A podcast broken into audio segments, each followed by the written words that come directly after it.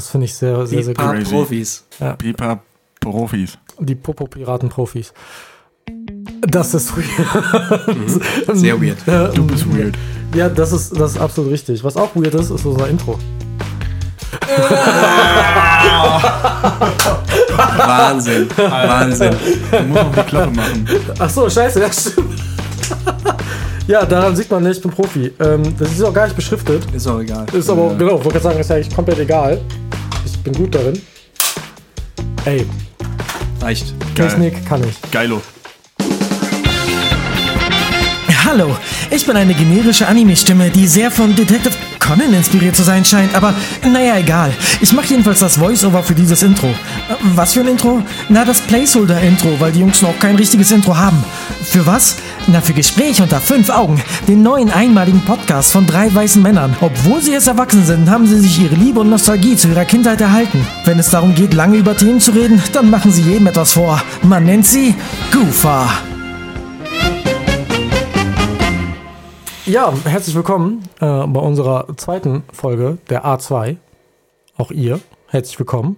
Ich sitze hier wieder mit meinen beiden Gästen, meinen Co-Moderatoren, Mike und Hallo. Marvin. Wie Guten geht's Abend. euch? Hallo. Hi.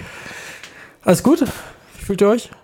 Ja, so, ganz gut. Ich fühle mich so, als hätten wir gerade die erste Folge aufgezeichnet Ja, und ne? würden jetzt die zweite aufzeichnen. ich Ja. habe so ein leichtes Déjà-vu, als hätten wir das schon mal hier gemacht. Ja. Das fühlt sich jetzt komisch an, weil wir es schon mal gemacht haben. Ja, ja, Ja. eben. Das ist echt Also war es gar kein Déjà-vu, es war die Wahrheit.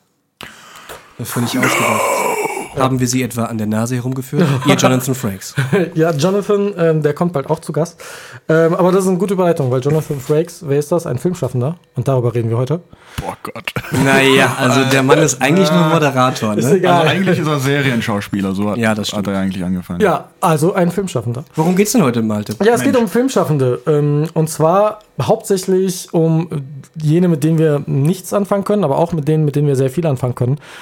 Und äh, da habe ich eine kleine Beichte. Die ist keine Beichte für euch, aber für alle anderen. Ich hasse Tom Cruise. Habt ihr vielleicht schon im Ja. Folgentitel gelesen? Ja, es ist vielleicht ganz unauffällig. Dass das der Ähm, clickbaitige Log-Titel war für heute. Ja. Oh. Oh Gott! da fällt gleich direkt alles auseinander hier am Set. Ähm, Tom Cruise kommt gleich reingestürmt und nimmt mich auseinander. Ja. Nein, äh, das, der Aufhänger dieser Folge ist wirklich, dass ich mal in die Runde gesagt habe, ich hasse Tom Cruise und deswegen sitzen wir hier. Ähm, bevor ich jetzt anfange, damit das zu erklären, was sind denn so Filmschaffende, bei denen ihr sagen könnt, hey, mit denen kann ich eigentlich gar nicht so richtig was anfangen, obwohl vielleicht die sogar beliebt sind oder kritisch acclaimed. Also mir fällt das ganz schwer, da so ein Extrem irgendwie zu formulieren. Ne? Du hattest das im Vorgespräch auch schon gesagt, Marvin. Ja. Dass uns irgendwie gar niemand einfällt, wenn man jetzt bei SchauspielerInnen irgendwie mal überlegt, wo man denkt, boah, das Gesicht kann ich einfach nicht sehen. Oft liegt, also ich bin eigentlich sehr offen, was so Filme und Genres und sowas angeht. Es gibt viele Genres, die mag ich einfach nicht. Und dann liegt es aber eher an der Idee des Films oder an dem Medium und an dem Setting vielleicht, dass ich die Person, die das am meisten spielt, dann nicht so gerne sehe. Oder, Ja. oder der Schauspieler geht mir zum Beispiel mit seiner Art zu reden dermaßen auf die Nerven, dass ich das einfach nicht mag. Hier, wie heißt der von 24? Kiefer Sutherland? Ja, Kiefer Sutherland. Kiefer Genau. Sutherland. Ich habe das Gefühl, der Mann spricht die ganze Zeit so unglaublich breathy, als hätte er noch niemals einen normalen Ton aus sich gebracht. Immer so. Der hat ja nur 24 Stunden Zeit. Ja, er hat ja anderes gemacht. Hier Designated ja, Survivor ich auf weiß. Netflix und so. Der Toll. war auch in den Goonies. Tolle Prämisse. Habe ich auch gesehen, irgendwie zweieinhalb Staffeln. Und dann ging mir irgendwie sein, als wäre er die ganze Zeit erkältet und würde sich nicht trauen, die Stimme so weit zu benutzen, dass ein Ton rauskommt, weil der alles nur so vor Also, sich er her müsste so sich einmal richtig räuspern, dann würde es Ja, wieder gehen. genau. Das ist so, ist so ein bisschen diese Casper-Idee. Ich möchte ihm ein Pfefferminz reichen. So. Und das nervt mich bei Kiefer Sutherland total, obwohl der Mann ja gut spielt. Ja, So, muss man sagen. Aber irgendwie kann ich mir den einfach nicht länger als einen Film lang anhören. Also irgendwie finde ich das ein bisschen anstrengend. Okay. Wie ist das bei dir, Marvin? Äh, bei mir ist es ähnlich wie, wie bei Mike. Ich habe jetzt aktuell eigentlich nicht wirklich Schauspieler oder Filmschaffende, von denen ich nichts schaue, sondern eher, dass ich Leute hatte, von denen ich eine Zeit lang eher weniger bis gar nichts geguckt hatte. Und dann, das war zum Beispiel eine Zeit lang war das Adam Sandler. So Ja, als, das kann ich verstehen. als Kind hat man natürlich so Adam Sandler-Filme gerne gesehen, weil die einfach albern waren und lustig und, Mhm. und Quatsch-Comedy. einfach, ja, halt Klick zum Beispiel, den fand ich als Kind, fand ich den super witzig. Boah, das war, da habe ich geweint am Ende. Ich auch, also ich auch fast. Das war Das ist erste kein Mal, schöner Film. Nein, Ich überhaupt hab, nicht. Das war, Klick war auch das erste Mal, dass ich fast bei einem Film geweint habe. Da war Ja. ich wirklich kurz davor. Der ist Und, ja super äh, tragisch. ist er auch. Auch Sehr underrated. überraschend. Ja. Sehr überraschend. Kurz für die, die vielleicht nicht wissen, worum es darum geht. Äh, er ist Familienvater und hat die Hände voller Scheiße, alles ist stressig und einen harten Job und so und wünscht sich dann, ah, was wäre denn, wenn ich irgendwie Dinge, die mich langweilen, überspringen könnte und Sachen pausieren könnte oder zurückspulen könnte, um Dinge neu zu machen. So ein universeller Wunsch, den man immer mal wieder hat in seinem Leben, ne, in so Phasen. Und dann bekommt er von, äh, von Christopher Walken. Von Christopher Walken. Oh, er ist auch krasse Besetzung. Eine, ist er Gott oder so? Oder ist, ist er der Teufel. er ist der Teufel? Nee, er ist Ja, der Tod, glaub Der ich. Tod? Auf jeden Fall ist er irgendwas. Und der br- bringt ihm dann eine Fernbedienung, mit der er nicht einen Fernseher, sondern sein Leben steuern kann. Und Mhm. alles, was ihn so umgibt in seiner Lebensbubble. Er kann pausieren, er kann vorspulen, er kann zurückspulen. Genau, und er kann, und er kann die auch einprogrammieren, um Ja. zu sagen, immer wenn Hausarbeit ist, wird das übersprungen und dann macht das so zip, schnipp und Ja. er wacht wieder auf in dem Moment, wo die Wäsche erledigt ist und er hat, weiß gar nicht, dass er sie gemacht hat.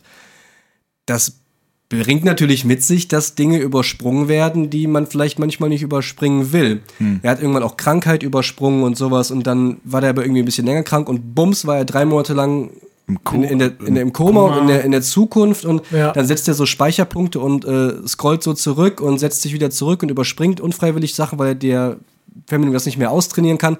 Am Ende ist so ein bisschen Butterfly-Effekt mäßig, dass eine kleine Entscheidung, die er vorher trifft, am Ende immer zu einem schlechteren Outcome kommt und er versucht, das zurückzukorrigieren, was natürlich niemals funktioniert.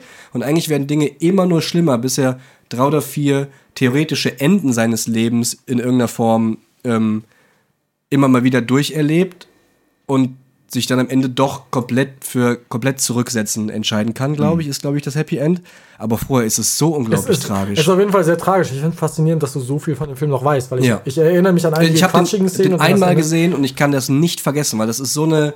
Das, Das hat, das hat so, das hat ja. so eine Angst in mir ausgelöst, dass man irgendwie so eine Fear of Missing Out für jemand anders in so einer albernen Idee aufgehangen, finde ich total prägend. Weil er verliert ja wirklich viel in, Ja. in dem Film. Er verliert dann ja, Ja. die Ehe zu seiner Frau, Genau. die Beziehung zu seinen Kindern. Ja. Am Ende stirbt sein Vater. Und er ist nicht dabei, glaube ich. Und er ist nicht dabei oder so. Und ich weiß, ich weiß Ja. auch nicht mehr. Und, Auf jeden Fall verrückt. Okay, Adam Sandler, aber, Adam no, Sandler. aber normalerweise guckst du ihn in letzter Zeit nicht, weil. Äh, nee, ich habe den halt eine Zeit lang nicht gesehen, weil ich die Filme dann einfach blöd fand. Hier so Kinds Kindsköpfe. oder so eine Kacke, die habe ich mir Gutes dann einfach. Beispiel für mich, Ich habe ja. die einmal, ich habe den ersten Kindsköpfe habe ich einmal gesehen und ich habe gedacht, was für eine Scheiße ist das denn? Ja. Äh, Und dann habe ich Adam Sandler lange Zeit nicht gesehen. Und dann habe ich ähm, Die Liebe in mir von ihm gesehen. Mhm. Und das war so das erste Mal, dass ich gesehen habe, Adam Sandler kann Schauspielern. Und Ja. zwar wirklich gut Schauspielern. Und in dem Film äh, haut er einfach ein Ding nach dem anderen raus. Ist ja irgendwie oft so bei den, also man sagt ja in, äh, bei Schauspielerarten so, um was Lustiges zu spielen, musst du erst was Ernstes spielen können. ja. Äh, ist zumindest auch so eine Theorie, die ich vollkommen unterstütze. Also hinter jedem guten Comedy-Schauspieler oder gutem Komödien-Filmschaffenden muss jemand stecken, der alles an ernsten Themen schon kann und Das so ist richtig. durchdrungen hat, dass er auf der lustigen Seite der Ernsthaftigkeit rauskommt. Also du musst einmal durch die Scheiße gehen, damit du am Ende dich drüber lustig machen kannst, weil ansonsten bist du nicht lustig. Und das geht vielen, glaube ich, Schauspielern oder Leuten, die Filme machen, so, Ja. wenn sie Komödien machen. Das hat Robin Williams auch mal gesagt. Die, die So lustigsten es. Menschen sind die traurigsten. Ja, irgendwie so. Das ist halt eine sehr überspitzte Aussage, aber wahrscheinlich stimmt's irgendwie. Viele Stimmen sagen auch, äh, auch von den Leuten selbst so, nee, ich muss nicht äh, tief depressiv sein, um irgendwie lustige Grimassen schneiden zu können. Das ist nicht immer abhängig voneinander. Kommt auf die Art der Comedy an. Aber oft hängt das irgendwie miteinander zusammen. Ich habe zum Beispiel bei Jim Carrey, ähm, bin ich großer Fan.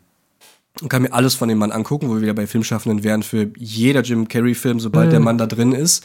Ähm, Der ist ja auch Wer- unglaublich lustig. Werde ich mir, ja, aber er ist auch unglaublich ernst. Ja. Und der beste Film mit Jim Carrey von Truman schon mal abgesehen, der als Komödie starten soll, in der er einfach nur diese Figur spielt, ähm, hat ja auch einen extrem großen Twist oder Aufbau generell, der eigentlich auch total schlimm ist und tragisch und, Und auch kein richtiges Happy End, so eigentlich, wenn man so mal genau Nein, drüber eigentlich nicht, weil dann ist er schon Mitte 30 und kann halt jetzt erst starten. Es ist irgendwie auch, Ja, naja, ist nicht umsonst ein sehr, sehr guter Film, die Truman Show. ja. Ähm, mein Lieblingsfilm mit Jim Carrey ist die Nummer 23. Habt ihr den gesehen? Bis heute noch nicht gesehen. Oh, da fehlt euch was äh, im, im Jim Carrey-Fundus, auf jeden Fall. Ähm, das ist der dreht durch, weil er diese Numerophilie oder irgendwie sowas hat, wo er irgendwie den Zwang hat, Nummern aufzuschreiben und in jeder Form von Nummernkombinationen in seinem, in seinem Alltag sieht Boah, er immer die Nummer gruselig. 23 und dass er lernt nur Frauen kennen, deren Geburtsdatum er sich so schön rechnet, dass immer die Nummer 23 bei rauskommt und der ist halt so ähm, abhängig. Ja, abhängig okay, fasziniert verstehe. von der Nummer 23, dass er sie überall sieht, bis er durchdreht. Er sagt, alles hängt zusammen, irgendwer hat irgendwas vor und ähm, den Twist kann man jetzt so ein bisschen vorwegnehmen. Natürlich bildet er sich das alles nur ein. Und am Ende gibt es noch einen großen Turn der ganzen Sache, äh, den ich nicht vorwegnehmen möchte, weil das muss man irgendwie erleben. Ähm, also dem geht sehr, sehr schlecht den ganzen Film lang. Und alles wird schlimmer und keiner glaubt ihm. Aber er ist intrinsisch davon überzeugt, dass er recht hat. Ja, Jim Carrey, verstehe ich. Ist ein guter Schauspieler auf jeden Ja. Fall. Ganz, ganz tragischer, dramatischer Film. Ähm, super, super spannend. Ist ein Thriller. Ja. Tatsächlich. Ähm, kann ich jedem nur ans Herz legen. Wer Jim Carreys lustige Art mag, der, dem wird dieser Film die Augen öffnen, was der Mann tatsächlich für eine Bandbreite hat. Dann kann ich da auch noch äh, hinzufügen mit Eternal Sunshine of the Spotless Mind. Ja. Auch ein wahnsinnig guter Film mit Jim Carrey und äh, Kate Winslet. Kate Winslet, ja. Die Kete.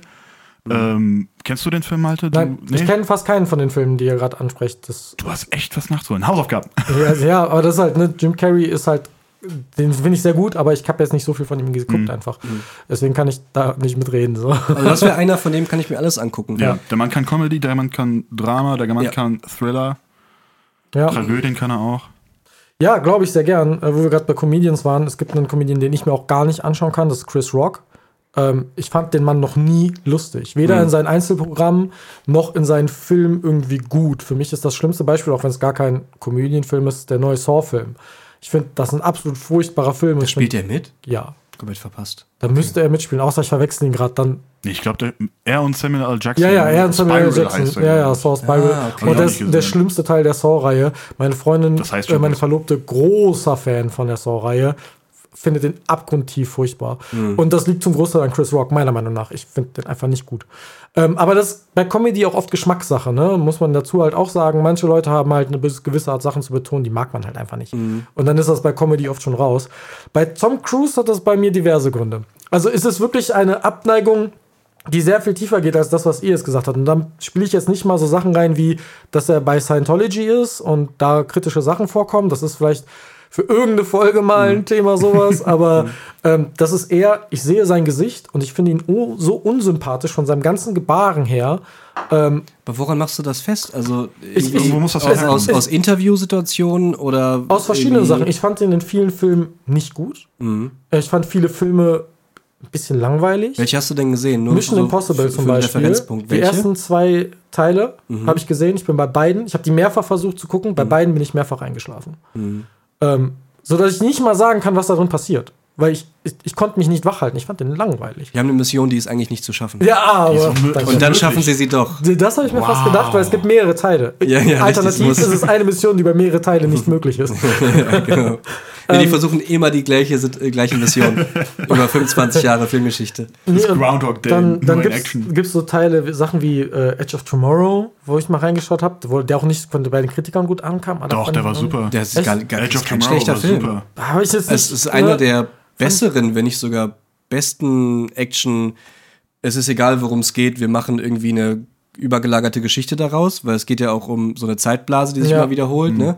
Ähm, das ist schon einer der clevereren Actionfilme, Ja. in denen es um nichts geht. Aber- weil irgendwie geht es da um mehr als nur, wir müssen den Killer finden oder so. Aber ich, ich bewerte, ich, krieg- Ja. ich habe Tom Cruise irgendwie sehr spät erst überhaupt wahrgenommen. Auch Mhm. so Sachen wie Top Gun, für mich ein ganz furchtbarer Film. Einfach nur, für mich der Inbegriff von amerikanischem, wir sind krasse Amerikaner und alles, was wir machen, ist krass. Das ist Top Ja, Gun. ist ja auch so, aber da gibt es ja. die Gegentheorie zu den Top Gun-Filmen, jetzt beim zweiten auch nochmal bestätigt, dass Top Gun, der erste Film, eigentlich nicht um das geht, um was es geht, da um diese Kampfjet-Leute und irgendwie die Welt retten und was auch immer tatsächlich der Plot ist, weiß ich gar nicht so richtig genau, sondern dass da einfach eine unterliegende Story ist, dass das eine Gruppe von Männern ist, die homosexuell sind und sich das aber nicht eingestehen wollen. Weil wenn, wenn, wenn, wenn man das als Prämisse nimmt und das Drehbuch ist er vielleicht auseinander besser. nimmt, dann ist das und eher der Film als ein Actionfilm. Und das fand ich total spannend. Irgendwie hat das mal im Internet auseinandergearbeitet.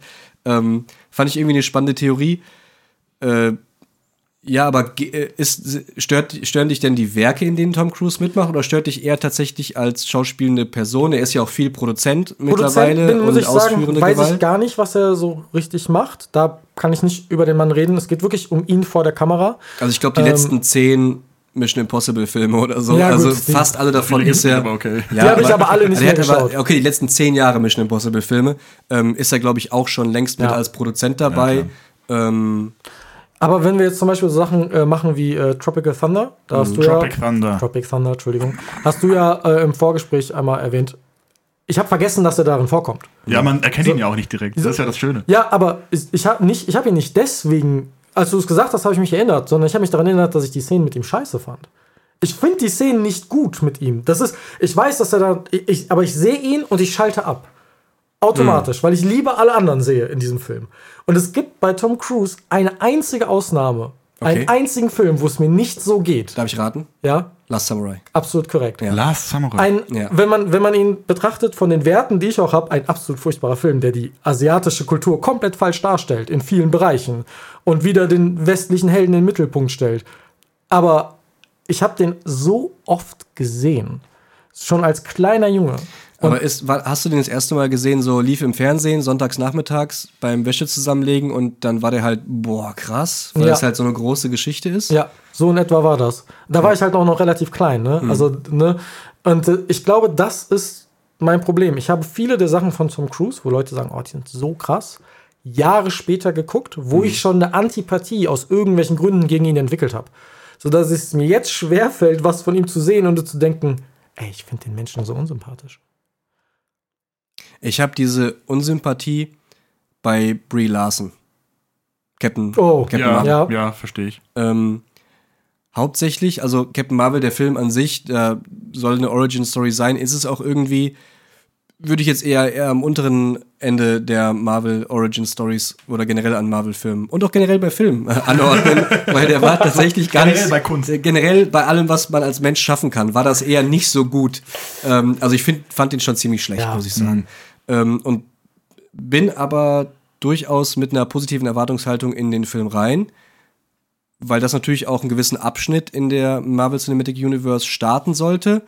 Und sie war, glaube ich, auch die erste Female Lead, die zu ihrer eine Origin Ja. Story bekommen hat, richtig? Ha, Ja. ja. Ne? Also das kam später. genau, damit ist das quasi so, so, so gerebootet, mehr oder weniger, dass jetzt auf, nicht auf einmal, sondern dass jetzt dafür auch Bühne gemacht werden soll, völlig zu Recht. Ja. Ne? Und ähm, sie hat ja dann in Infinity War und Endgame ja auch noch tragendere Rollen, ähm, um das so ein bisschen zu starten. Und irgendwie habe ich, nachdem Captain Marvel ja in, in Infinity War zuerst war, da ist sie zuerst aufgetaucht, richtig? Ja, aber Marvel? auch nur am Ende. Ja, Ja, nur war am Ende irgendwie, ne? Ende. Ende in der Post-Credit-Szene. Und danach hat sie doch ihr, ihren eigenen Film bekommen, ne? Irgendwie so war und das, dann ja. kam Ja. Endgame. Ich Ja. glaube, so war die Ja, ja, Reihenfolge, genau ne? so. Und dazwischen, also nachdem sie erst einmal in Infinity War aufgetaucht ist, gab es so viele Ensemble-Interviews mit dem Cast von Infinity War Mhm. und Endgame, auch in Promo für Endgame dann, nachdem sie ihren Film dann hatte, wo die so unfassbar unsympathisch war, ihren anderen Cast-Membern gegenüber. Ähm, irgendwie ging es um die typische Frage, sitzt du irgendwie Thor und bla und blub nebeneinander und sie dann irgendwie auch.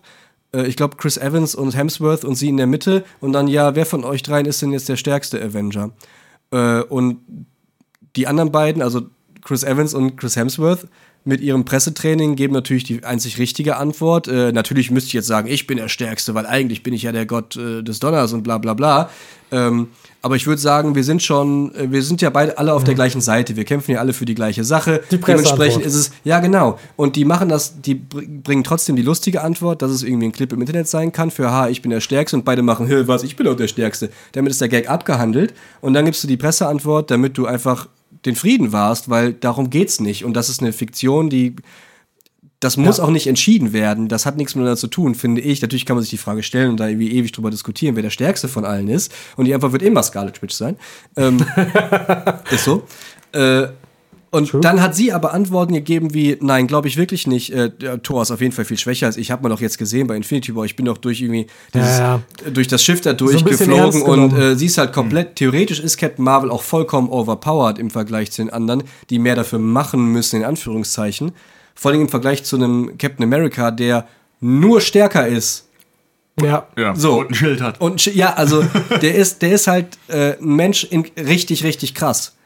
Aber- Aber, das war's. Der kann weder fliegen, noch beamen, noch irgendwie in der Atmosphäre. Dings. Also Captain Marvel ist overpowered und die hat Antworten gegeben, die waren so arrogant und unsympathisch, dass die anderen beiden, die wirklich so, was war das denn jetzt für eine Antwort, angeguckt haben. Und sie hat das gemerkt und trotzdem weitergestichelt. Hat den Gag aber nicht losgelassen und meint so, ja, du kannst, ich kann dir auch demnächst mal, ich mache meine Stunts ja alle selbst. Ja. Also es um Stunts ging und so. Und Chris Hemsworth dann sagte, ja, wenn ich irgendwie vom Haus falle, dann habe ich natürlich Doubles. Und sie sagt, ich mache alle meine Stunts aber selbst. Ja, du hast aber auch nicht so viel zu tun, weil du die meiste Zeit fliegst und dann bist du halt ersetzt. Und an einem Seil hängst. Und das hat sie so komisch präsentiert. Da gibt es so eine richtige Compilation von 15 Ja. Minuten Interviewausschnitten, wo Brie Larson so unglaublich unsympathisch ist.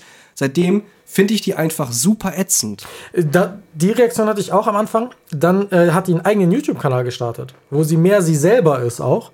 Und dadurch wurde sie mir wieder sympathischer, weil sie da äh, tatsächlich mehr erzählt, was sie so macht, wie ist der Prozess überhaupt eine Rolle, also wie, wie ist es eine, eine Actress zu sein in Hollywood. Das erzählt sie da so ein bisschen. Und das macht sie wieder ein bisschen sympathischer, aber ich verstehe das, weil man stößt auf Sachen und die, da entwickelt sich dann eine Abneigung noch, bevor man vielleicht einen Film gesehen hat. Ja, Ein großes komisch, Beispiel ne? für mich ist äh, das Tom Cruise-Interview, wo er bei Oprah ist es, glaube ich, Ja, ja. Das ist für mich die Tom Cruise-Szene. Wenn jemand sagt Tom Cruise, denke ich daran. Ich denke an keinen Film, ich denke daran. Wirklich, das Ja. ist aber, das ist fast schon schade. Also nee, es ist auch. schade. Deswegen ist das für mich auch immer so eine zwiespältige Beziehung zwischen den, ähm, den ganzen. Ähm, aber ich, ich, ich höre gerade was von der Regie. Es gibt keine Regie, Malte, du denkst dir das aus. Nein, nein, jetzt machen wir den Gag nicht kaputt. Ich sehe das, hier ist keiner in der Regie. Meinst du, hört wieder irgendwelche Stimmen? Es, es, es ist Zeit für die Werbung. Oh Gott. Wir wussten, was kommt, ich wollte es dir aber kaputt machen. ja, danke schön. Reklame. Beitensacher Sortimenterweiterung. Sortimenterweiterung bei Beitensacher. Fallschirmsprungausrüstung, Laserstrahldrucker, Tintenpatronen, Campingkocher, Gaskartuschen, Weichspüler, Kroketen in allen Formen, Plätzchenausstecher, Pachtauflösungsformularvordrucke, Steuerrückgestattungsanträge und vieles sehr schwer auszusprechendes mehr. Beitensacher Sortimenterweiterung. Sortimenterweiterung bei Beitensacher. Reklame Ende. Wir haben ja jetzt schon so ein bisschen äh, das auch angeschnitten, woher das kommen kann. Interviews ist so ein Thema. Ähm, ich habe äh, auch hier noch bei mir als Notiz stehen, Leute, bei denen sich die Meinung schon mal geändert hat. Habt ihr sowas, wo ihr mal dachtet, boah, der war mega gut und dann nicht mehr? Oder der war mal richtig furchtbar und jetzt mögt ihr ihn aus irgendwelchen Gründen? Ich meine, du hattest das mit Adam Sandler. Ich hatte mit Adam Sandler, Gut, ja. schlecht, gut. Ne? Ist ja. Ja. auch ein fairer Verlauf. ist halt auch eine persönliche Entwicklung. Man war Kind, dann wird man Ja. erwachsen, sage ich mal, in der Jugend und äh, ne, äh, sieht, Und dann dass es sieht eigentlich man- gar nicht so gut ist. Und dann sieht man einen anderen Film, der einem die Meinung wieder komplett ändert. Und man sieht auch ein bisschen vielleicht andere Aspekte von Sachen, die man Richtig, von früher genau. kennt. Ich habe das ganz oft bei, bei Disney-Filmen, ähm, wo man als Kind nur, ah, das ist bunt und lustig und Musik. Und heute sieht man, oder sehe ich ganz oft auch die tragischen Elemente viel mehr in Disney-Filmen. Kannst du den Arm in die andere Richtung biegen? Ja, natürlich. Genau, dann ist er da nicht im Bild. Ah, fantastisch. Technik, Profi Mike. Ja, hast du so ein Also Beispiel? mi- mich hat irgendwann Gerard Butler verloren. Dropper. Okay. ja, Ähm, verstehe ich. Also ich mag ihn in allen Guy Ritchie-Filmen, weil es einfach ein geiler Typ ist. Du magst einfach Guy Ritchie? Ich bin auch Guy Ritchie-Fan, ja, es ist, ich, Also noch ein Filmschaffender, von dem du alles gucken kannst. ähm, Fast alles. ich gucke mir die auf jeden Fall alle an, weil ich Ja. mag seinen Stil unglaublich gerne, weil der schneidet den so, wie ich ihn schneiden würde, hätte ich die Expertise und die Wahl und die Möglichkeit und die Szene, es passiert genau das in dem Moment, wo ich hoffe, dass es passiert, dann kommt das und der Gag ist noch besser und er ist noch Ja. besser gemacht, als ich mir wünsche. Ich mag das Timing, ich mag das Editing, es ist alles super schnell, Dialoge sind irgendwie quick geschrieben und so. Ähm, und es ist immer übelst stilisiert. Ja. Und das mag ich total, weil die Filme geben theoretisch vom Drehbuch und der Story her nicht genug her, um ein guter Film zu werden. Wenn du über Guy Ritchie-Magie drüber fahren lässt, dann wird aus äh, King Arthur auf einmal ein sehr gut unterhaltender Film, obwohl die Geschichte sowas von platt ist. Ähm, hilft natürlich, dass Jude Law mit, dass Jude Law mitmacht. Also Das Und David Beckham. und de- was wirklich? Ja. In King Arthur spielt Ja, David ja. Beckham mit. Ja? Ja. Der spielt einen Ritter, bevor äh, Arthur das Schwert aus dem Stein zieht. Ach was, echt? Ja, ja. Einer, der es auch versucht oder was? Hab Nö, der ist einfach ein. Ritter Der, der ist also Ach so. quasi Cameo, kann man fast Aber ist er komplett in Rüstung oder kann Nö, man ihn erkennen? das Gesicht erkennt Weil man. ansonsten kann man es ja einfach Man erkennt ihn auf jeden Fall. Also Okay, nicht wie. Daniel Craig. Ja, genau. ja, ja, genau. Wie ein gro großer, Oh, Gummi, großer Gummianzug. Ja. Daniel Craig hat mal in einem Interview gesagt, äh, er fände es eigentlich lustig, wenn er in jedem Star Wars-Film in irgendeiner Weise so zu sehen wäre. Das finde ich schon geil. Vielleicht ist er es auch und wir wissen es einfach Ja, also nicht. Jared Butler hat mich verloren. Ich glaube, ähm, kurz vor dem London Has Fallen, Angel Has Fallen, Mhm. irgendwas Has Fallen, gibt es ja mittlerweile drei von diesen London, Oder- Olymp und Angel oder so. Und der vierte kommt jetzt. irgendwie sowas. kommt noch ein vierter? Ja, Ja. ey, das ist immer das Gleiche. Und ja, der hat ein Gesicht, wenn der böse guckt, als wäre der ein Typ, der eine Maschinenpistole halten kann und irgendwen böse abknallt. Ja. Der sieht einfach so aus. Das ist okay. Ja.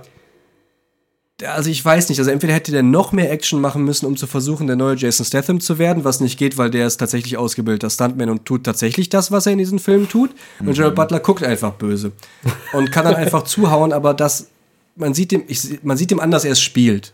Er, Und er wurde das ein bisschen abgehangen bisschen. auch von anderen, zum Beispiel Keanu Reeves mit John Wick, der neue Maßstäbe irgendwie gesetzt hat. Ja, das damit. kannst du ja überhaupt nicht vergleichen. Ja, ja, aber Das äh, ja, im Vergleich ja, zu diesen ja, ja. Actionhelden wurde er irgendwie abgehangen so ein bisschen, weil, wie du schon sagtest, jetzt, man ma- sieht und jetzt macht er so B- oder C-Action-Hollywood-Filme, wo ich denke, ach, jetzt Ja. lass doch, lass, wird nicht zum neuen Liam Neeson. So, der mit 85 Schnitten über einen Zaun springt, weil der Mann so alt ist, dass du so schnell schneiden musst. Da gibt es eine richtig gute Gegenüberstellung. Ich weiß nicht, ob das irgendein Ja. Taken-Teil noch ist oder so. Oder Das ist Taken 3. oder Wir kennen- wir sowas. kennen den. Ey, wo er da über 23 Schnitte für einmal. 23 Schnitte für zwei Sekunden Film, wo er einmal über so einen so, so einen Zaun irgendwie drüber muss und macht furchtbar geschnitten. Daneben gibt es einen Clip von Keanu Reeves, halb Minuten im One-Take, irgendwie 100 Leute auseinander nimmt, inklusive kämpft, Rollen auf den Boden macht, ins Wasser springt und nachher irgendwie ins Auto einsteigt oder so. Also das ist so, du kannst einen Actionfilm so machen, wenn der Mann zu alt ist und ich habe die Befürchtung, dass Gerard Butler in die Richtung geht, deswegen gucke ich von dem aktuell nichts mehr, außer er ist in einem Guy Ritchie-Film drin, äh, dann, weil ich den Film da sowieso gucke, aber ich entscheide nicht mehr aktiv, oh, Gerard Butler ist im neuen Film, den mag ich gern sehen, obwohl ich den eigentlich sehr gerne sehe. Und ich finde, der hat das auch bisher immer ganz solide gemacht. Es gibt so ein paar Schauspieler, wo ich das habe. Ähm, ich sag mal ganz mit Morgan Freeman. Schaue ich immer gern, aber ich gucke nicht bewusst Morgan Freeman. Ne? Also es ist nicht so wie bei wartest anderen. jetzt nicht auf- Genau, ich warte nicht auf den den nächsten Morgan Freeman-Film. Das ist noch Ja. ein bisschen was anderes, aber immer wenn ich ihn sehe, denke ich mir, geil, Morgan Freeman macht noch Filme, finde ich Ja. cool. ähm, Samuel L. Jackson ist sowas ähnliches, da freue ich mich immer, wenn ich den sehe. Ähm, ich habe einen kontroversen Regisseur. Hot Take. Ähm, nee, nicht Hot Take. Ich glaube, ich weiß gar nicht, wie kontrovers das ist, aber mir geht M. Night Shyamalan tierisch auf den Keks. Weil der Ja, Mann okay. Kann unglaublich gute Filme machen. Das kann der. Das hat der bewiesen. Aber nach jedem guten kommt ein so schlechter Film, dass ich am liebsten kotzen möchte. Avatar ist dafür mich ein ganz großer Das ist Beispiel. Schlimmste, was, was die Menschheit jemals Ist gemacht ein hat. absolut furchtbarer Film. Und da spielt Samuel L. Jackson mit, den ich mag, Bruce Willis mit, den ich mag und ah, wie halt James McAvoy. James McAvoy, den ich auch mag. Also die Schauspieler finde ich alle super, aber die Story am Ende ist halt so Also aus, aus der Reihe mit äh, Glas und was meinst du? Split? Glass vor? Split und äh, Äh, Unbreakable. Vorher Unbreakable mit Bruce Willis, genau. Unbreakable super geil, kann man immer noch gucken, ist ein bisschen langsam mittlerweile. Ja. Einfach weil man sich abgewöhnt hat, so, sag ich mal, behäbig geschnittene Filme, die eigentlich ein Actionfilm sein sollen, obwohl es eigentlich mehr eine Charakterstudie ist, wenn du mich fragst. Keine Ahnung. Auf jeden Fall super Film, kann man heute immer noch gucken, zieht sich aber ein bisschen. ja.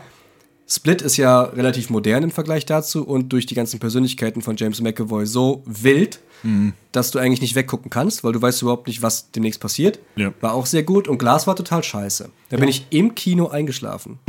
Das, heißt ist, mir, ist mir erst zweimal in meinem Leben passiert. Einmal bei einer Pressevorführung von dem, der letzten Peter Pan-Auskopplung. Okay. Da kann ich mich gar nicht dran Da war erinnern, ich- eine ja, Peter Pan-Auskopplung? Ja, also der Peter Pan-Film halt. Der letzte Live-Action-Peter Pan-Film. Der mit Hugh Jackman oder was? Ja, genau. Ach, der hieß einfach nur Pan, ja. Ja, Ja, ja. der, Den der, hieß- glaube ich, nur. Pan, ja, kann sein. Weil ich wie Panne. morgens äh, halb elf Pressevorführung in Köln für einen anderen Kanal, wo ich mitgemacht habe. Und dann sitzt du da drin, hast dein Cappuccino und es war noch in der Astor Film Lounge in Köln. Das heißt, irgendwie Liegesessel, schön weich und dann bist du zwei Stunden dahin gefahren, es ist noch morgens früh, hast einen Kaffee in der Hand. Und dann hat der Film einfach zu wenig performt, dass ich einfach in den letzten Drittel eingepennt bin und habe trotzdem eine Review drüber schreiben können und es fehlte nichts. Also, das sprach hat nicht für den Film. Nee, das spricht nicht für den Film. Ja. Und das ist, bei Glass ist es halt anders. Glass ist spannend bis zu einem gewissen Punkt. Mhm. Und dann nimmt er quasi die Story und wirft sie einfach in den Müll. Und sagt, alles, was ihr gesehen habt und die zwei anderen Filme, die ihr gesehen habt, die sind egal.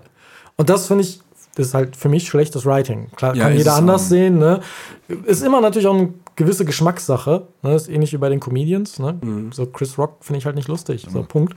Ähm, Habt ihr denn den neueren Shyamalan gesehen? nee, aber genau Old? aus diesem Grund. Old habe ich nicht gesehen, nee. Genau aus diesem Grund, weil ich, ich bin dazu vorsichtig, wenn der Name von dem dran steht, gehe ich schon damit dran, Ist ist das, 50-50. ist das meine Zeit wert? So.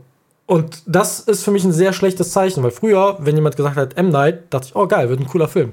Und ich, ich weiß genau, dass der Cutpoint für mich Avatar war. Ab dem Zeitpunkt habe ich aufgehört, diesen Mann als guten Regisseur wahrzunehmen, sondern als 50-50 Coinflip.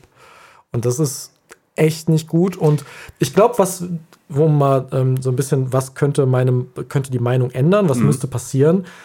Der müsste konsequent zwei, drei gute Filme am Stück rausbringen, wo sich alle einig sind, dass die gut sind. Also alle im Sinne von die meisten, logischerweise. Aber vielleicht ist das so eine Sozialstudie von ihm selbst, dass er einfach einen guten und einen Scheißfilm macht, um mal zu gucken, ob er die Leute an der Nase rumführen kann, bis sie einfach alles fressen, was er rausbringt und sagen, die sind alle toll, weil Shyamalan dran steht.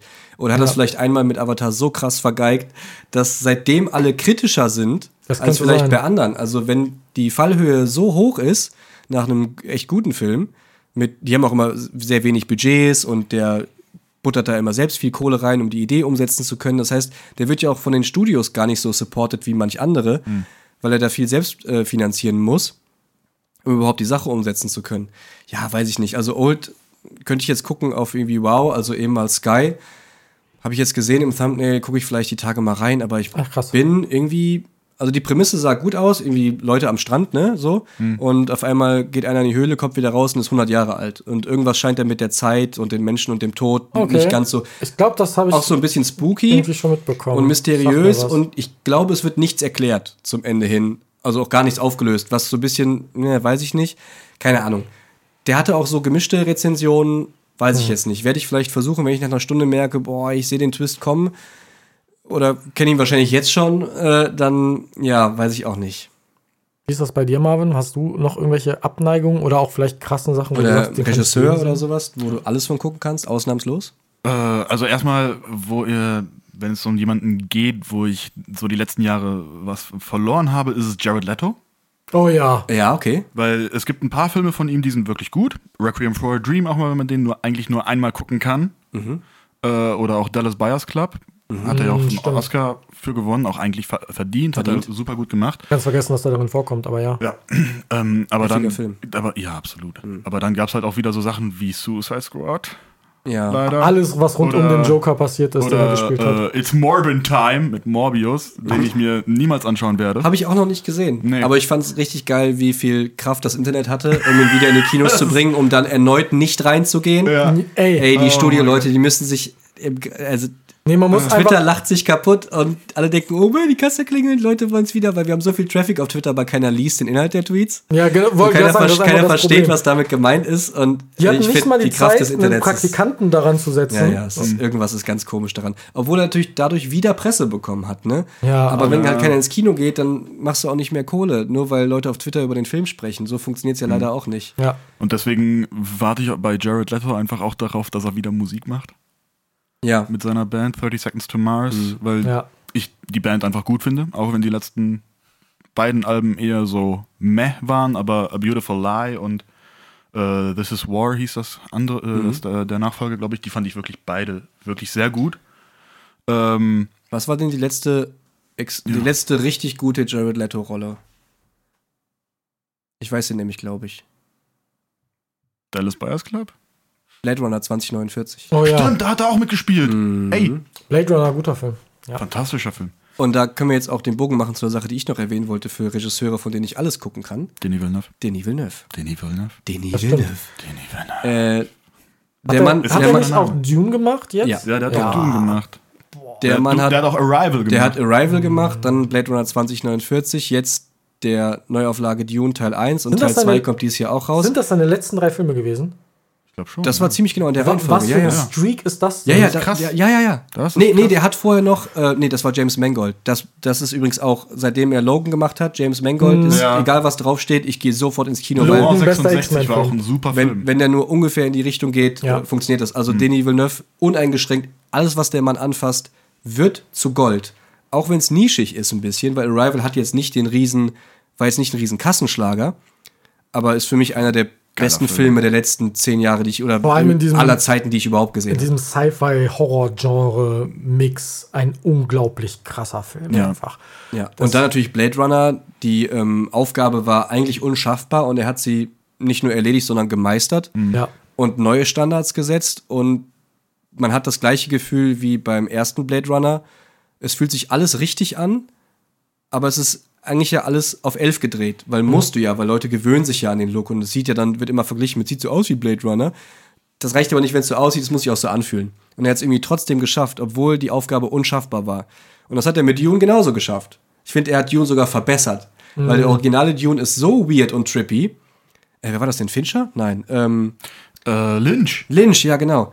Der Ähm, Lynch. Ja, deswegen trippy. Ey, es ist so trippy und du, es wird nichts erklärt, du verstehst überhaupt nichts, du lachst mehr, als dass du dich fragst, Ja. oh, was haben die für eine Motivation, warum? Es ist nicht, als würde einfach nur random Dinge passieren, es ist einfach, einfach trippy. ja. Das ist auch cool, weil es ist ein riesen Filmexperiment und es funktioniert auch irgendwie und es unterhält auch. Aber ich habe beim Original Dune nichts verstanden. Von was ist jetzt genau das Ziel, welche Dinge müssen wohin, ähm, wer ist jetzt, also worum geht's eigentlich so richtig? Also ich Ja. könnte es jetzt kaum nacherzählen. Ähm, bei der Neuauflage von Denis Villeneuve hat das irgendwie besser funktioniert. Klar, die nehmen sich jetzt auch zwei Teile Zeit, die jeweils eine Stunde länger gehen als der erste Film. Das heißt, du hast sechs Stunden statt zweieinhalb oder so. Und es ist alles ein bisschen ruhiger erzählt. Ich prophezeie aber, dass man den beiden Filmen besser folgen können wird, auch was die Story angeht, als im Originalfilm. Der, das Casting ist auch so krass von Dune. Ja. Also nicht nur der Böse, die Bösewichte, ne? also auch Dave Batista als Bösewicht. Dave Batista finde ich ein underrateder Schauspieler, haben wir vorher gesprochen Ja. gehabt. Ähm, die, die Transition von ich bin der Wrestling-Star und ich schmeiße Leute rum für Geld zu ich mache ein bisschen Schauspiel, ich bin hier und da mal so eine Nebenrolle zu ich bin ein MCU-Held und jetzt die ernsten Sachen, die er spielt, das ist wahnsinnig Transition. Das hat er auch in, in irgendeinem Interview gesagt, dass er sich wünscht, wenn man auf sein Leben als Schauspieler zurückguckt, dass er ein Kompliment bekommt im Sinne von Dave Bautista, der kann alles spielen. Der ist ein guter Schauspieler. Der ist ein guter Schauspieler, Ja. völlig egal, wo er herkommt, er ist ein guter Schauspieler, er kann alles Ja. spielen, er macht das immer gut. Das ist so Ja. das, was er sich wünscht, was Leute über ihn sagen, wenn er aufhört zu spielen. Das ist aber ein gutes Beispiel, das bringt mich nämlich zu Chris Rock, äh, zu Chris äh, Dwayne Johnson. Dwayne Chris- Johnson, Kevin Dwayne, Hart. Dwayne The Rock Johnson, wie heißt er denn jetzt? Dwayne Ja, The Rock Dwayne Johnson. Dwayne The Rock Johnson. Der nicht mehr Kommt The Rock, auch ein Rock Dwayne vor. Johnson. So, äh, genau da, richtig, da habe ich Da kommt die hab ich's, äh, hab ich's verwechselt im Kopf. Ähm, kann ich mir nicht angucken, den Mann. Völlig egal in welcher Form. Der macht nichts falsch für das, was er ist Mhm. und für das, was die Filme sein sollen, die er so macht. Wenn ich noch einen weiteren Film sehe, in dem Dwayne Johnson im Dschungel steht, muss ich brechen. Da haben wir eine ganz unterschiedliche Meinung, weil Dwayne Johnson ist wieder so ein Schauspieler, den kann ich mir komplett immer geben, weil meine Erwartungen an einem Dwayne Johnson-Film, wir hatten die Diskussion mal bei Baywatch. äh, wir waren oh im. Baywatch, Baywatch. und der Baywatch-Film, ey, der ist nicht gut. Müssen wir nicht drüber scheiße. reden. Aber wenn man mit Erwartungen rangeht, dass das halbwegs gute Dialoge hat und bla, dann hat man schon verloren, weil das ist ein Film, der darauf basiert, dass Leute halbnackt über den Strand laufen. Und vielleicht ein bisschen lustig. Hätte der. Film keine Slow Motion, wäre nur eine halbe Stunde lang. Ja. Das ist Weil- meine Theorie zu Baywatch. Kann ich. Nee, bei dem Film nicht. War aber nur eine Dreiviertelstunde. aber Dreiviertelstunde, mit was heißt er der? und Zac Efron ähm, auch als Confidence da, die sich so ein bisschen bekriegen, finde ich, funktioniert. Und Dwayne Johnson funktioniert ganz oft, weil du hast absolut recht. Er spielt immer nur das Gleiche. Und das ist meistens, Dwayne Johnson ist cool. Ja. Das ist seine Rolle. Das ruiniert ihm jetzt aktuell so ein bisschen viele Sachen. Black Adam hat viel Kritik dafür bekommen, weil viele sagen, naja, der spielt ja nicht Black Adam, sondern er spielt Dwayne Johnson in einem Kostüm. Der Black Adam spielt, ja. Genau. Ähm, das kann also auch hinderlich sein, wenn er große Rollen in Anführungszeichen annimmt. Aber solange er einfach nur Dwayne Johnson sein kann und das in einem Setting ist, wo es funktioniert, Zum Beispiel im Dschungel. zum Beispiel im Dschungel, zum Beispiel mit irgendeinem Affen, so als Videospielverfilmung, wo es keine Story zu gab, funktioniert Ja, für mich. ich, also Ja. ich habe einfach kein Interesse an Dwayne Johnson. Das ist, der ist mir Ja. wirklich komplett egal. Wenn ich, ihn, wenn ich ihn auf dem Plakat sehe oder in der Vorschau sehe von irgendeiner Netflix-Produktion, jetzt war das doch hier mit Red. Ryan, ja, Red oder Project Red oder Red Akte Notice Red, oder Red Notice, genau. Habe ich abgebrochen. So schlecht war der. Kann ich nicht Also da kann Ryan Reynolds wirklich auch nicht retten. Und Gal Gadot, ja, ist die schönste Frau auf dem Planeten Erde. Völlig in Ordnung. Und die drei machen das auch gut. Die haben auch eine gute Chemie zu dritt. Und der die, und die. Witze funktionieren auch okay, aber wahrscheinlich nur, weil Ryan Reynolds die vor Ort improvisiert hat und einfach übertrieben hat und deswegen wurden die Szenen gut, nicht weil der Film gut geschrieben ist. Und Ryan Reynolds Impro-Comedy-Fähigkeit und Char Charisma trägt den Film nicht genug dafür, dass ich Dwayne Johnson aushalte, wie er durch die Wand haut, weil er der Stärkste im Raum ist. Oh, komm. Wo das ist mir einfach zu dünn. Das ist mir selbst zu dünn für Popcorn und ich habe keinen Anspruch heute Sonntagnachmittag. Das ist mir selbst dafür zu dünn. Wo ich ja positiv überrascht wurde von, von Dwayne Johnson, war in den beiden Jumanji-Filmen. Weil er da halt mal nicht den coolen, äh, muskelbepackten Superstar spielt, sondern ja, aber im ja- ersten Teil spielt er halt quasi einen, un, einen unsicheren Ja. Jungen und im zweiten spielt er einen Opa. Wo, was er hätte besser sein können, aber es war in Ordnung für das, was Dwayne Johnson. Ja, okay, aber ist. da. Ja, das ist ja aber auch nur so ein versteckter anderer Ja, Charakter, ist ne? das, klar. Weil du hast dann den kleinen Jungen, der jetzt in dem großen, starken Körper ist und dann macht, kommen trotzdem die große, starke Körpergags. Und das finde ich ein bisschen. Wobei ich dazu Ja. sagen muss, dass Dwayne Johnson früher, finde ich, auch ernstere Sachen gut gespielt hat. Es Zum Beispiel? Da, ähm, ich weiß gar nicht, wie das heißt. Spiel, und- Spiel auf Bewährung. Spiel auf Bewährung. War, Okay, ja. Ist ein fantastischer Film, meiner Meinung nach. Auch Exhibit spielt da mit. Ja, Exhibit Und spielt der spielt da auch erstaunlich gut. Ja. Ähm, also das hat mich immer sehr überrascht. Ähm, und äh, da war noch ein Film, der mir jetzt gerade entfleucht. Aber der hat früher hat der Sachen gespielt, wo ich dachte, ach wo er auch über sich selbst mehr lachen konnte. Zahnfee auf Bewährung. So, ey, das ist ein komplett dummer Kinderfilm, aber er funktioniert, er ist witzig. Ähm, oder ähm, wo auf, ich weiß nicht, wie der Film heißt, aber da hat er auf einmal eine Tochter. Der ist ein Footballspieler, der nach Hause kommt, auf einmal seine Tochter da bei ihm. Und er hat keine Ahnung, dass die überhaupt existiert. So, und muss auf einmal damit klarkommen, dass das seine Tochter ist. Und das sind Filme, die funktionieren, finde ich, sehr, sehr gut und sind ein bisschen was anderes, weil sie noch mehr in den komödiantischen Bereich gehen. Ähm, weil wir gerade bei Dwayne Johnson sind, was ich mir gar nicht geben kann und welchen, bei welchem Schauspieler meine Meinung sich auch wieder geändert hat und da habe ich vorher gar nicht dran gedacht, ist Vin Diesel. Vin Oh Diesel ja, habe ich als Kind Idee. Mhm. geliebt. Als Kind liebte ich Vin Diesel, egal in welchem Film. Aber umso mehr ich Fast and Furious sehen muss. Mhm. Ja. Ey, wenn da noch, da kommen ja immer mehr Teile raus und es wird immer absurder. Und Der nächste Teil spielt auf dem Mond. ja, und wir, wir waren, glaube ich, in Triple X mal drin. ja, im, im, dem- in, dem, in dem dritten in Triple dem X. dritten Triple X.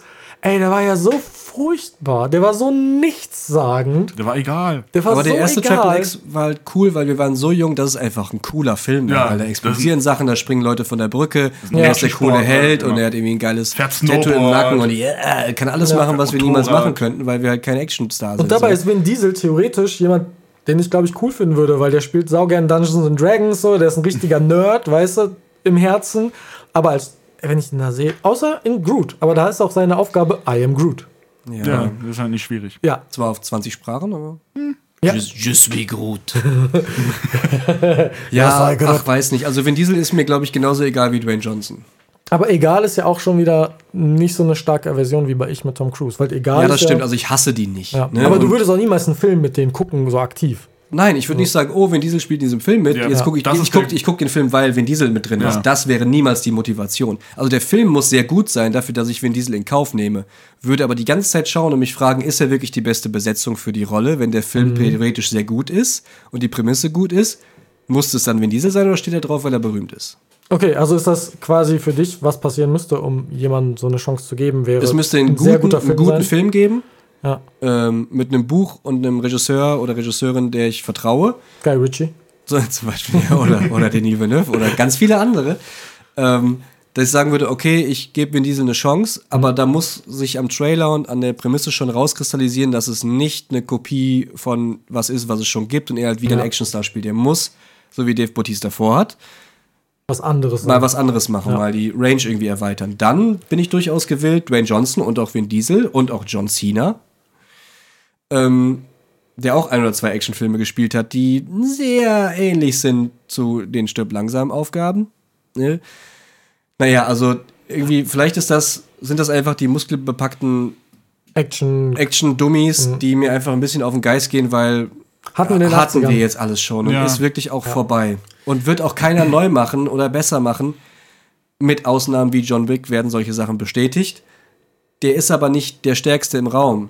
Der ist der cleverste im Raum. Ja. Und das funktioniert deswegen, weil John Wick einfach die ganze Zeit aufs Maul bekommt und trotzdem es irgendwie schafft, aber immer knapp. Ja. Und der verliert Finger. Und der kriegt richtig aufs Maul. Das ist dreckige Action von jemandem, der nicht aussieht, als könnte er dir Genau, den Kopf stell dir einhauen. vor, Dwayne Johnson würde John Wick spielen. Wäre der Film genauso gut? Auf keinen Fall. gar keinen Fall. Nein, auf keinen Und das Fall. liegt nicht daran, dass Keanu Reeves mitspielt, weil er Keanu Reeves ist. Das hat bestimmt was damit zu tun, dass der Film Ja. gut funktioniert, weil der Mann gut spielt, sympathisch ist und ich glaub dem das. Weil ich weiß, dass der humble genug ist, um diese Rolle authentisch spielen zu können. Wenn Dwayne Johnson oder Vin Diesel diese Rolle hätten oder Jason Statham als John Wick, wäre das wahrscheinlich nach dem ersten nicht weitergegangen. Wie ist das bei dir, Marvin? Mit irgendwelchen Schauspielern im Sinne von nochmal eine Chance geben? Was müsste sich passieren, um seine Meinung zu ändern? Sagen wir mal, du hast jetzt gar nicht so viele genannt. Nee, ich habe halt auch nicht so viele. Ich Ja, habe du halt gesagt, da, Adam Sandler, bei dem hat sich ja geändert. Jared Leto, da hoffe ich auf Musik.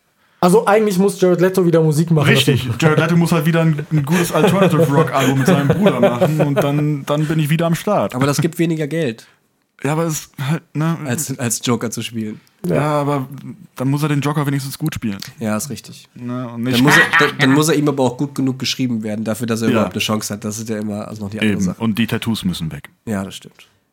Ich glaube, für mich, und da, um das mal langsam zum Ende zu kommen, weil wir tatsächlich schon sehr lange darüber geredet haben, ähm, ich weiß gar nicht, was ich ändern müsste. Ähm, bei, äh, gerade bei Tom Cruise. Also bei Chris Rock, ne, Ja, lass uns doch nochmal auf Tom Cruise zurück. Ja. Nur für die letzte Minute oder Ja. sowas. Weil wir haben jetzt gesagt, irgendwie, wir wollen die Idee, wir hatten das im Vorgespräch ein bisschen aussortiert, dass wir den Aufhänger Ich hasse Tom Cruise nehmen, über Filmschaffen zu sprechen, für alles oder nichts gucken. Ja. Das haben wir jetzt, glaube ich, durch. Ähm, aber eigentlich wolltest, du- stört dich bei Tom Cruise ja eher die persönliche Seite und Genau. deswegen magst du ihn auch nicht in Filmen oder so sehen. ich habe schon direkt eine Abneigung, Genau. wenn ich den Und Film sehe. wir werden das mit Sicherheit auch noch mal in einer anderen Folge besprechen. Das haben Ja. wir uns im Vorgespräch schon irgendwie äh, gegenseitig versprochen, dass wir das machen werden, um Kunst und Künstler voneinander zu trennen und irgendwie Persönlichkeiten und Werk bisschen auszuklamüsern. Das ist aber ein bisschen nicht nur moralisch irgendwie schwierig zu definieren. Da müssen wir uns ein bisschen mehr darauf vorbereiten. Ja. Dafür sind wir gerade, wären wir, glaube ich, einfach, würden wir dem Thema nicht gerecht werden. Deswegen klammern wir das für heute ein bisschen aus. Haben wir bisher auch. Vielleicht ist euch aufgefallen. Ähm, was müsste jetzt passieren, damit du Tom Cruise noch mal eine Chance gibst? Das, das ist gerade bei Tom Cruise ein schwieriges Thema, weil bei Comedy ist mir klar, Geschmäcker ändern sich nicht so sehr. Ne? Das heißt, ich werde wahrscheinlich niemals Chris Rock gut finden. Bei Tom Cruise ist, ich glaube, was passieren müsste, was ich eigentlich auch vorhatte, aber nicht geschafft habe vor dieser Aufnahme, ist, ich müsste mich nochmal dediziert hinsetzen und Filme von ihm wirklich schauen. Ähm, vielleicht auch mit euch zusammen, vielleicht kann man das irgendwann mal geregelt kriegen. Ähm, dass ich mir mal wirklich so, so ein paar der Hits von ihm nochmal anschaue und dann versuche, da objektiv dran zu gehen. Weil ich glaube, ich habe in meinem Leben nie versucht, da objektiv an die Sache ranzugehen, sondern habe immer von vornherein gesagt, nee, das ist Tom Cruise. Das ist ein Problem. Das, also es ist ja auch ungerecht dem Filmschaffenden gegenüber, wenn man sagt, oh nee, da steht auch, auch M. Night gegenüber, ist das unfair. Dass ich sage, der hat mich so oft äh, eigentlich, naja, gut, bei M. Night, der hat mich so oft enttäuscht. Aber bei Tom Cruise geht es ja nicht um Enttäuschung, sondern einfach nur, ich mag ihn nicht. Ja. Und das ist ja irgendwie unfair, weil der hat ja in klasse Film mitgespielt. Mission Impossible, Ja. gerade die ersten gelten als fantastische Actionfilme. Ich glaube, das müsste passieren. Und, Die bei anderen, auch. bei anderen, wie bei Brie Larson, da hatte ich das ja auch. Ähm, wenn ich so eine unsympathische Person habe, kann es durchaus sein, dass durch so Interviewreihen oder wenn die Leute sich selbst präsentieren dürfen in irgendeiner Form, das meine Meinung ändert. Also Bei mir funktioniert aber viel über Sympathie tatsächlich. Also wir, also, also wir müssten dir eine Top 3 Ja. geben, zu der du dich zwingst, um Tom Cruise noch mal eine Chance zu geben. Wahrscheinlich. Vielleicht Ja, mit okay. uns zusammen. Vielleicht mit uns zusammen, ja. Spontane Top 3, die ihr überhaupt nicht gestern schon geschrieben habt. Oh, ich habe schon vergessen, was habe ich denn geschrieben? Es war auf jeden Fall. Äh, ist, es eine, ist es eine spontan Top 3? Ja, spontan Top 3, los, wir haben es Okay. letzte Folge eingeführt, jetzt machen wir das. Okay. Eure spontan Top 3 Tom Cruise.